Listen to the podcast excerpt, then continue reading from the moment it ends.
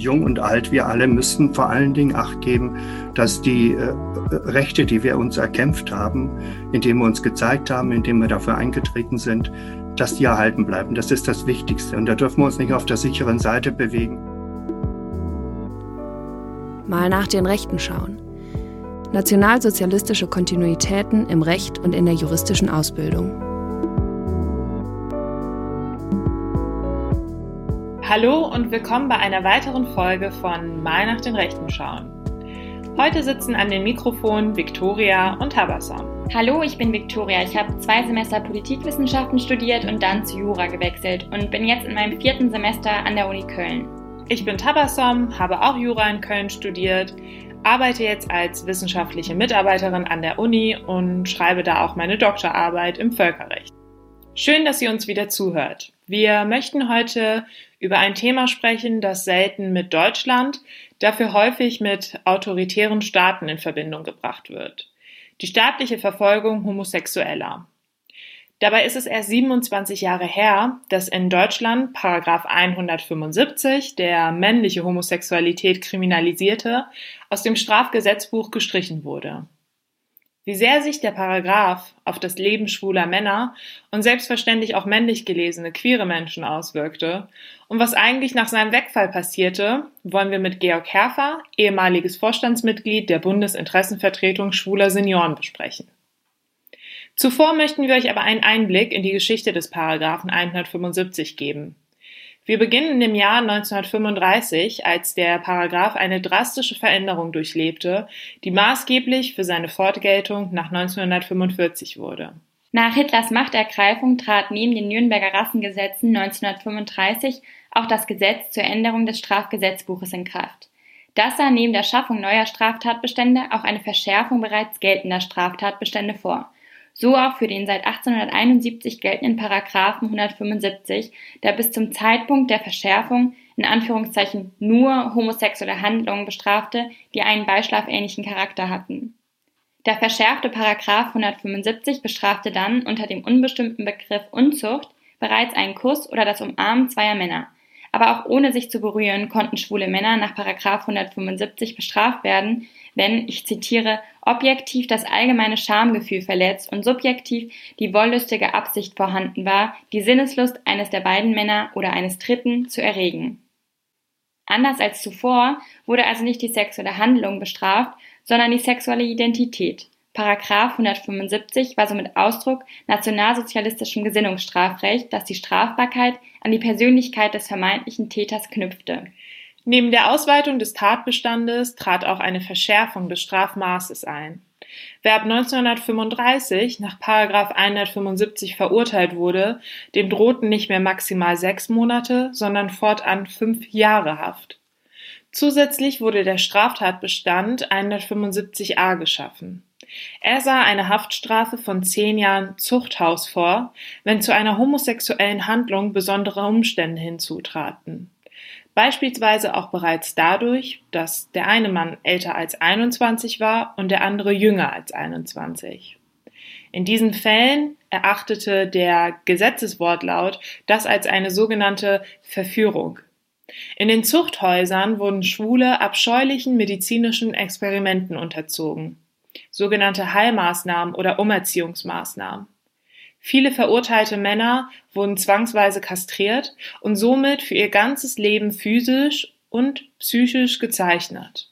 Die Verfolgung und Vernichtung schwuler Männer stand ganz im Sinne der nationalsozialistischen Rassenideologie, dessen rassenhygienische Überlegungen sich in dem Begriff der Volksgesundheit vereinten. Diese sahen die Nazis durch schwule Männer gefährdet, denn für sie galt Homosexualität, ich zitiere, als eine Seuche, die zu einer Schwächung der Volkskraft führe. Die Männer würden der Aufrechterhaltung der Herrenrasse schaden, da sie sich dem natürlichen Fortpflanzungsprozess entzögen und die Jugend verderben würden. Homosexualität wurde folglich als eine Gefahr verstanden. Ideologisch verankert war die Vorstellung, dass Sexualität, was eigentlich unter dem von den Nazis genutzten Begriff Erotik zu verstehen war, außerhalb der monogamen, heteronormativen Beziehung die Leistungsfähigkeit des Staates bedrohe. So verstand man es als Aufgabe des Staates, heranwachsende Männer davon abzuhalten, einer selbstbestimmten Sexualität außerhalb dieser Vorstellung nachzugehen. Sie sollten ihren vollen Fokus auf die Errichtung des männlichen Herrenstaates setzen. Diese ideologischen Vorstellungen führten zu insgesamt 50.000 Verurteilungen in den Jahren 1935 bis 1945 aufgrund von Paragraph 175 und 175a. 10.000 bis 15.000 Verurteilte wurden in Konzentrationslager verschleppt. Dort mussten sie als Erkennungsmerkmal ein rosafarbenes Stoffdreieck tragen, den rosa Winkel. Tausende von ihnen wurden in den Lagern ermordet. Nach dem Zerfall der nationalsozialistischen Herrschaft übernahm die DDR die Ausgangsversion des Paragraphen 175 vor seiner Verschärfung. Kurz darauf wurde der Paragraph faktisch außer Kraft gesetzt, was aber nicht bedeutete, dass Schwule, aber auch Lesben nicht auch weiterhin in der DDR gesellschaftlich geächtet wurden. In der BRD hingegen veränderte sich rechtlich leider gar nichts. Man hatte kaum Zweifel an der Fortgeltung der Paragraphen 175 und 175a in ihrer Fassung von 1935. Das führte dazu, dass schwule Männer, die die Konzentrationslager überlebten, statt einer Entschädigung für die erlittenen Qualen ihre noch nicht als vollständig verbüßt geltende Haftstrafe in Gefängnissen absitzen mussten. Innerhalb der ersten 15 Jahre des Bestehens der BRD kam es zu unzähligen Ermittlungsverfahren und etwa 50.000 Verurteilungen durch eben diese Straftatbestände, die die Handschrift der Nazis trugen. 1952 und 1954 wandten sich zwei aufgrund der Paragraphen 175 und 175a verurteilten Männer an das Bundesverfassungsgericht, also das höchste deutsche Gericht, was über die Einhaltung des Grundgesetzes wacht. Die Männer waren der Überzeugung, dass die Paragraphen nicht verfassungskonform waren und daneben in einem demokratischen Staat nicht anwendbar, da sie immerhin auf Grundlage des Ermächtigungsgesetzes von 1933 zustande gekommen waren.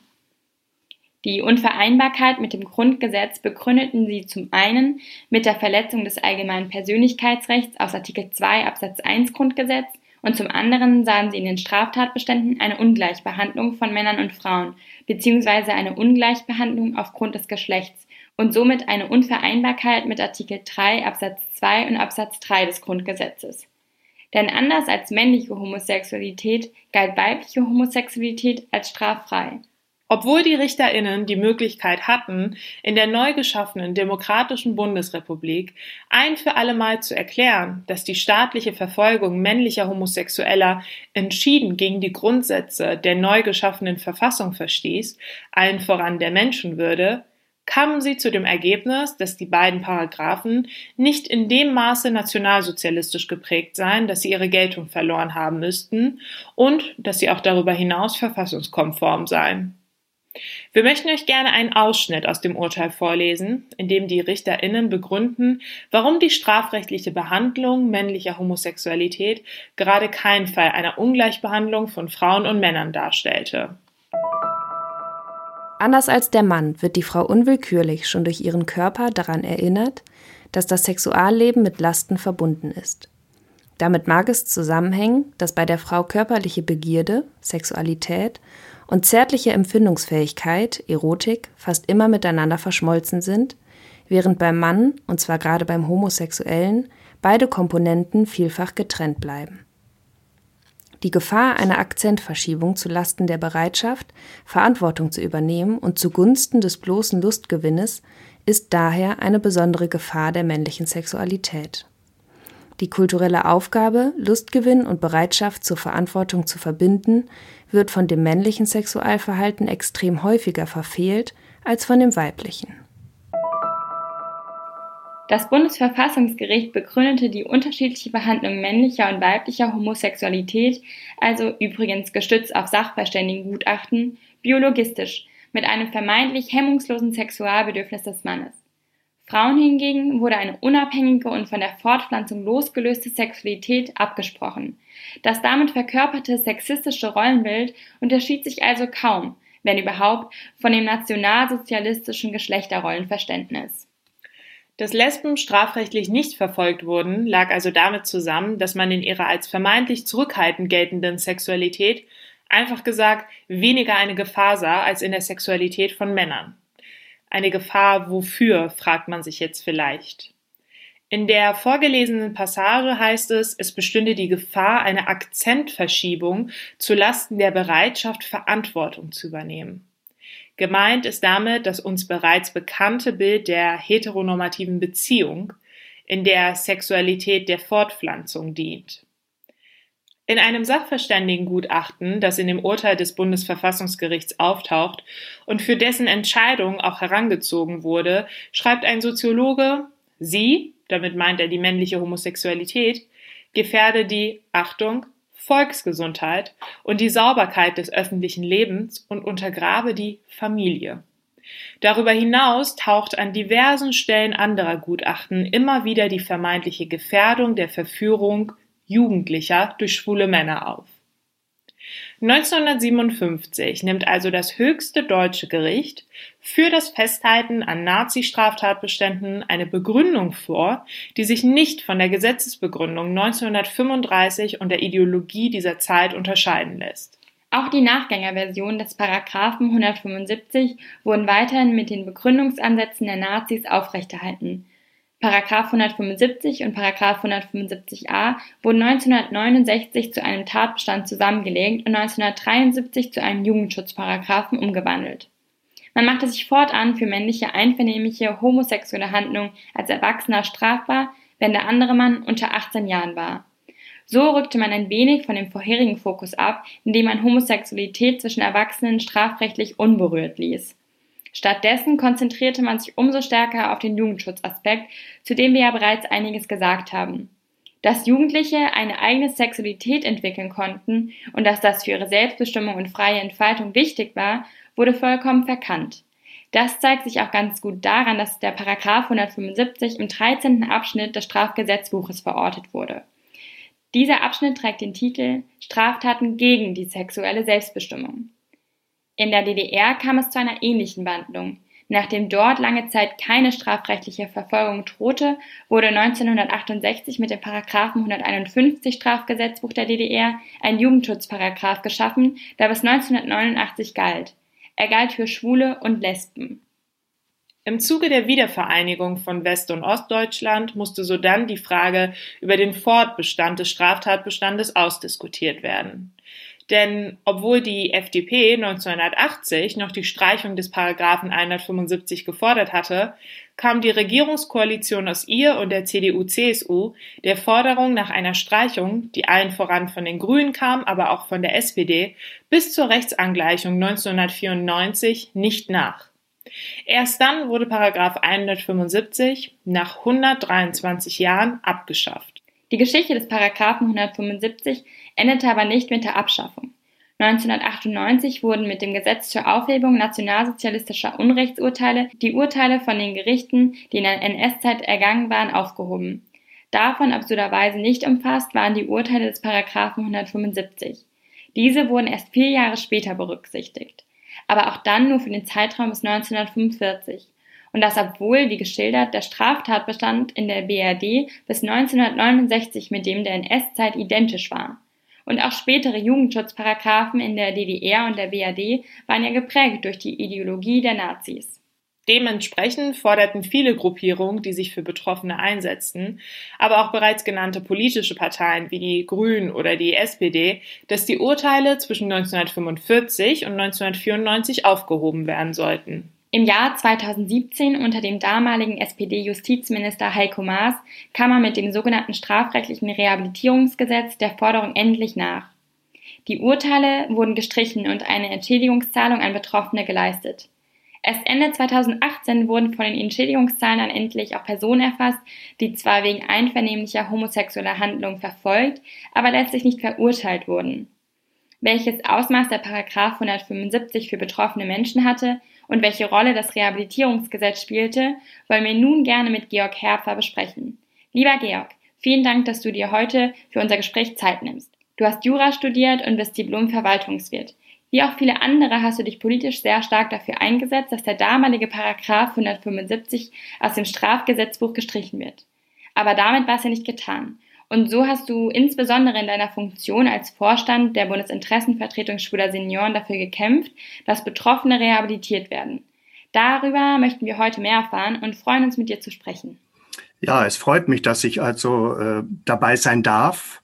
Es hat mir äh, sehr, sehr äh, viel Freude bereitet, dass vor allen Dingen jetzt junge Menschen wie ihr, Juristinnen, äh, sich für dieses Thema interessieren. Denn selbst das Rehabilitierungsgesetz, was wir zustande gebracht haben, hat keine große Resonanz in der Gesellschaft hervorgebracht. Auch nicht komischerweise in der schwulen und lesbischen Community. Und das hat mich dann doch ein bisschen gar nicht enttäuscht. Ich habe das erwartet, aber ein bisschen erstaunt. Und daher freue ich mich, dass ich mit euch diesen Podcast machen darf. Wir haben es gerade schon angesprochen und du ja auch, das Rehabilitierungsgesetz. Wir möchten gerne verstehen, warum es so lange dauerte, bis dieses Gesetz 2017 endlich in Kraft trat, obwohl die Forderungen danach schon lange bestanden. Welche Hindernisse gab es? Es gibt mehrere Gründe. Also der erste und entscheidende Grund ist die, der, dass man immer gesagt hat, man hat sie formal juristisch dahinter geklemmt und hat gesagt, wir haben ein Urteil des Bundesverfassungsgerichtes aus dem Jahre 1957. Äh, das war der erste Grund, der formal juristische. Der, das ging natürlich auch noch so weiter, als das äh, äh, Europäische Gerichtshof für Menschenrechte gesagt hat, 81, diese äh, Urteile, die da ergangen sind, haben ganz klar gegen Menschenrecht verstoßen. Und der Nachfolger, also nun die Nachfolger äh, äh Bundesregierung hat ja bis wie gesagt worden ist, bis in den 2000er äh, Jahren, eigentlich, eigentlich richtig erst bis 2015, immer wieder gesagt, dass das nicht der Fall ist, dass man da nicht gegen äh, dass man da nicht Nazi-Gesetze anwendet und dagegen verstößt. Also NS-Aufhebungsgesetz müsste ja da sein. Das trifft da überhaupt nicht zu, hat der FDP äh, Minister, Justizminister äh, Schmidt-Jorzig auch noch gesagt, das trifft da überhaupt nicht zu. Das hat mit der NS-Zeit überhaupt nichts zu tun. Muss man sich mal vorstellen. Ein NS-Gesetz hat mit der NS-Zeit nichts zu tun. Und strafrechtlich ist das eigentlich auch keine, kein Schaden, der da entstanden ist. Das war die formaljuristischen, was aber natürlich einherging mit der allgemeinen gesellschaftlichen Ächtung. Denn wir dürfen uns nicht vormachen, also schwule Männer, homosexuelle Männer. Es wird auf die Sexualität natürlich also immer runtergebracht und die gibt es ja auch. Aber das ist eine Geschichte, das können wir nicht anerkennen. Das entspricht nicht unserem kulturellen Leben. Das müssen wir echt. 1969 hat man noch gesagt, als man damals das erste Aufhebungsgesetz gemacht hat, die strafrechtliche Freiheit für äh, einvernehmlichen Sex unter Erwachsenen. Aber gesellschaftlich im Bundestag, gesellschaftlich werden wir das nicht anerkennen und nicht gutheißen. Das hieß also weiterhin strafrechtlich dürfen wir euch nicht mehr belangen. Hat man noch bis 94 weitergemacht. Das wissen wir ja auch mit dem Jugendschutzparagraf. Erstmal 21 bis 73 und dann 18. Und da sind auch noch 6000 Leute verurteilt worden. Und in der Zeit in der Bundesrepublik bis 1900 49, wo die Bundesrepublik entstanden ist, bis 1969, 68.000 Verurteilungen, viele sprechen von 80.000, also über 100.000 Anklagen. Äh, und das ist natürlich eine Geschichte, das ist ganz klar also auch mit, ich würde bald nicht mit Homophobie, ist immer so eine Geschichte, das ist eine Krankheit, das ist auch eine Krankheit. Das ist ganz einfach eine gesellschaftliche Ächtung dieser Minderheit. Und sie ist heute noch da. Du hast ja eben gerade schon die massive soziale Ächtung der Männer angesprochen und uns im Vorgespräch bereits über die Auswirkungen dieser berichtet. Kannst du auch unseren Zuhörerinnen schildern, welche Auswirkungen eben diese soziale Ächtung sowie die Verurteilung und die Verfolgung für das Leben der betroffenen Männern hatte? Ja, also die Stra allein die Verfolgung hat eigentlich schon dazu geführt, dass Menschen, die im öffentlichen Dienst beschäftigt waren, und da gibt es etliche Beispiele, die hinaufgehen bis zur Staatssekretärin, dem Regierungspräsidenten in Köln, der in der Klappe vorgefunden worden ist, die sind aus dem Dienst entfernt worden. Also hat es natürlich in diesem Fall auch dienstrechtliche, berufliche äh, Einbußen gehabt.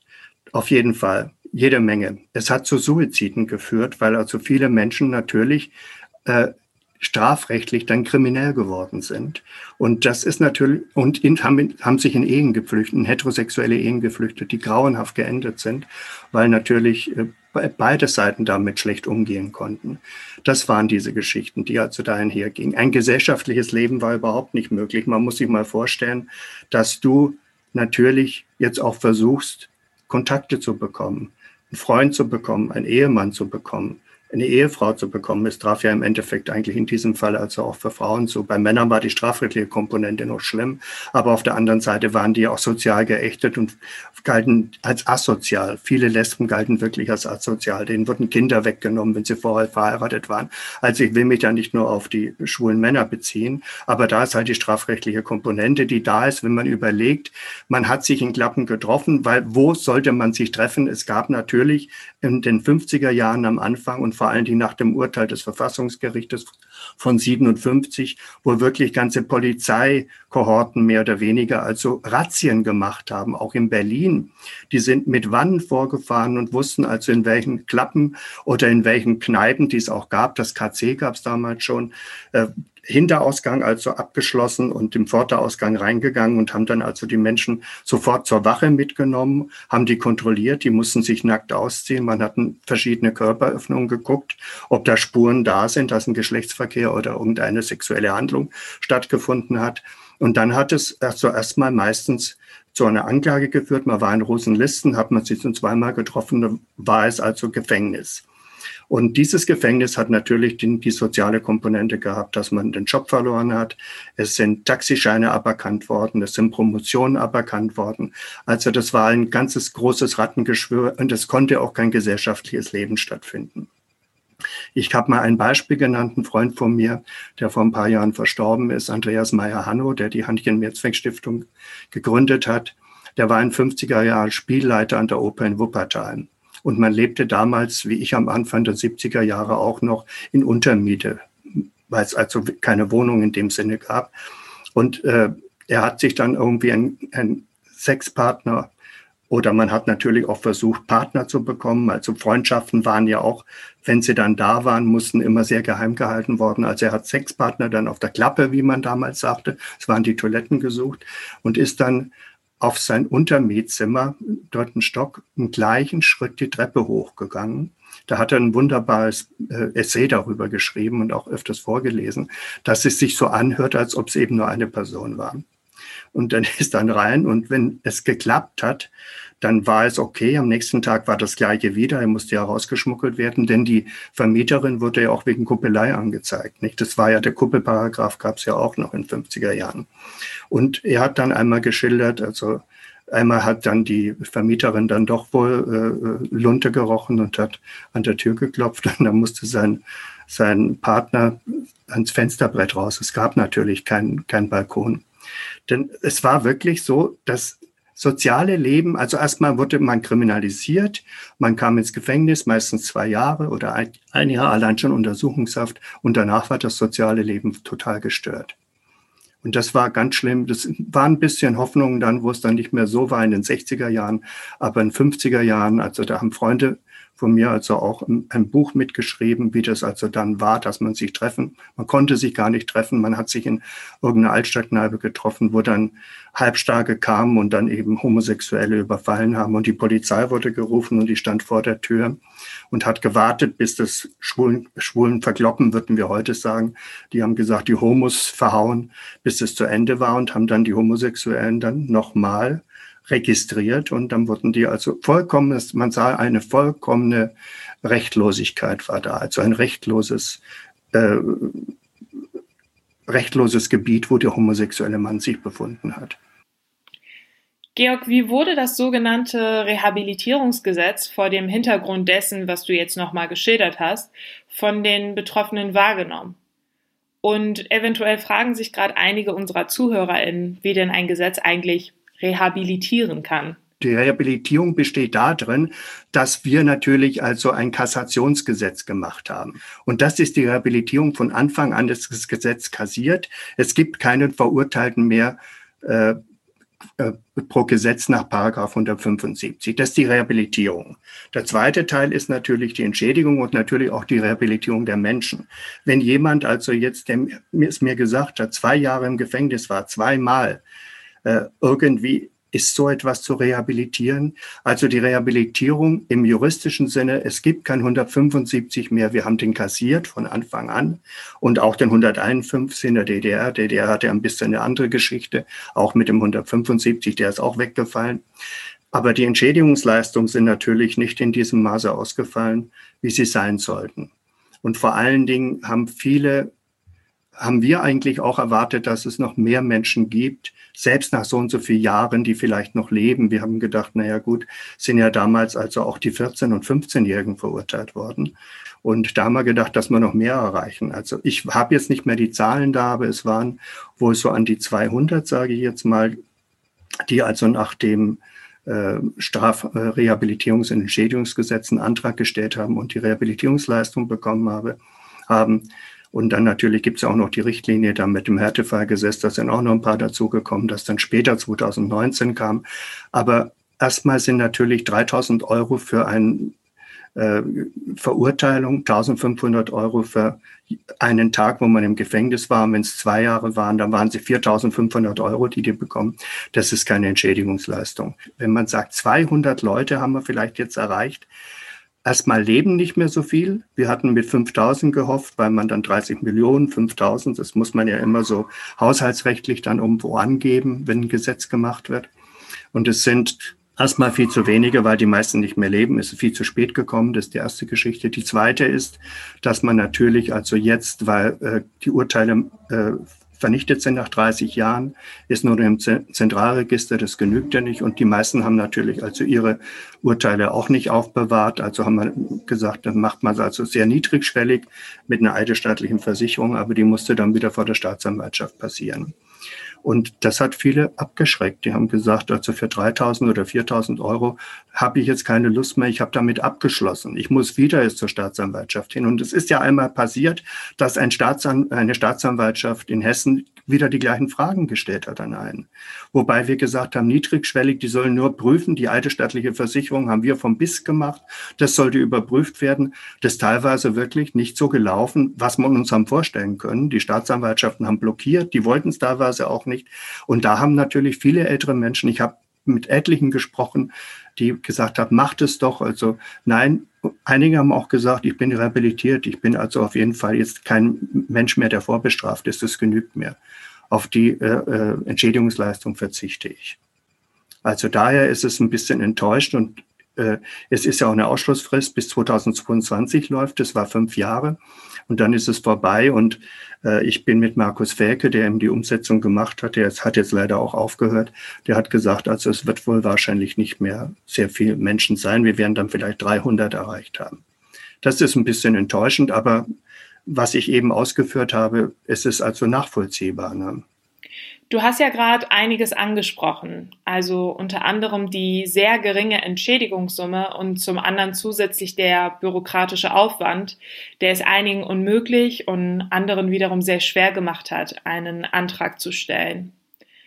Was wurde darüber hinaus vom Gesetzgeber nicht gut geregelt bzw. gar nicht berücksichtigt? Die soziale Komponente, die wir von Anfang an gesagt haben, dass natürlich nicht nur allein die Verurteilung oder äh, dann eben die Gefängnis also äh, entschädigt werden muss, sondern eben auch was daraus entsprungen ist. Das war ja im Gesetz erstmal nicht drin 2017 und da haben wir diese Härtefallregelung gemacht und dann hat man damals aber auch noch die Komponente der DDR vergessen.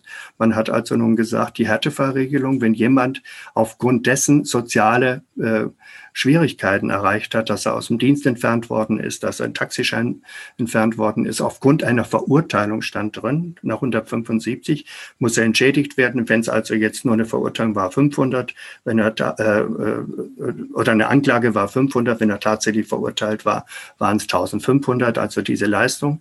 Und in der DDR habe ich zwei Fälle, die wurden entfernt aus dem öffentlichen Dienst, also einer aus der Polizei und der andere eben also aus der Nationalen Volksarmee. Und die Begründung, ich, die Urteile habe ich da, also die Entlassungsurteile wegen Homosexualität. Aber eine Verurteilung hatten die nicht mehr. Denn 1968 hat die DDR den 175 abgeschafft. Die kriegen keine Härteverleistung, weil diese blöde Richtlinie das nicht vorsieht. Also ansonsten ist natürlich das ich, das Beispiel Spanien ist für mich immer so, wo man immer sagt, guck mal an, die Gesetze sind da, aber dann die Gesellschaft, äh, äh, äh die Ehe, die gleichgeschlechtliche Ehe äh, ist ja in Spanien sehr viel eher da gewesen bei uns. Die haben das also eingeführt, irgendwie, glaube ich, sogar 2001 oder, oder Ende der 90er Jahre, aber die Gesellschaft nicht mitgenommen. Aber das eine bedingt das andere. Also ich denke, eine gesellschaftliche Anerkennung, die in der Bundesrepublik jetzt äh, und auch in der DDR, in Deutschland allgemein, jetzt natürlich schon sehr weit ist. Aber natürlich haben wir auch ein Rollback jetzt zurzeit wieder, von, auch von vielen Jüngeren und auch von vielen Gruppen, die natürlich also alles, was in diese Richtung geht, ablehnen und natürlich Minderheiten sowieso ablehnen. Aber die gesellschaftliche Anerkennung, die ja nach 69, wo also die Strafrecht, die erste strafrechtliche Freiheit da war, die war nicht vorhanden, weil äh, die Gesellschaft nicht mitgenommen worden ist. Und es gab wirklich gesellschaftliche Vorurteile, die also ganz, ganz weit, weiß ich dann selbst, ich war nicht mehr betroffen von 175, aber ich habe die Zeit ja erlebt, dass ich 71 meinen Mann kennengelernt habe und dass wir ein freies Leben machen konnten. Es hat uns keiner was getan. Aber wir hätten zum Beispiel nie gemeinsam eine Wohnung mieten können. Das hätte, jeder Vermieter ist abgelehnt. Zwei Männer, um Gottes Willen, vielleicht seid ihr auch noch schwul oder so, was noch dazu kam. Also die Gesellschaft ist natürlich nicht mitgenommen worden und da ist natürlich auch viel versäumt worden. Wir ihr habt die Zeit nicht erlebt, aber es wurde wirklich nicht darüber gesprochen. Also der erste, der darüber gesprochen, waren die Grünen. Also die, äh, das waren die ersten Schritte. Ansonsten man wusste es von so vielen, also selbst Westerwelle zum Beispiel, der immer noch also gesagt hat, ich will es nicht, das ist mein Privat. Nein, das ist nicht privat, das war wirklich wichtig. Man muss es nicht in die große Glocke hängen, aber man muss, um eine Selbstverständlichkeit zu bekommen, muss man es erst mal sagen. Und da hat die Politik, um das jetzt mal so zu benennen, sehr, sehr versagt. Die hat das einfach nicht, teilweise interessiert es heute noch nicht. Und ein Beispiel ist auch Frau Merkel.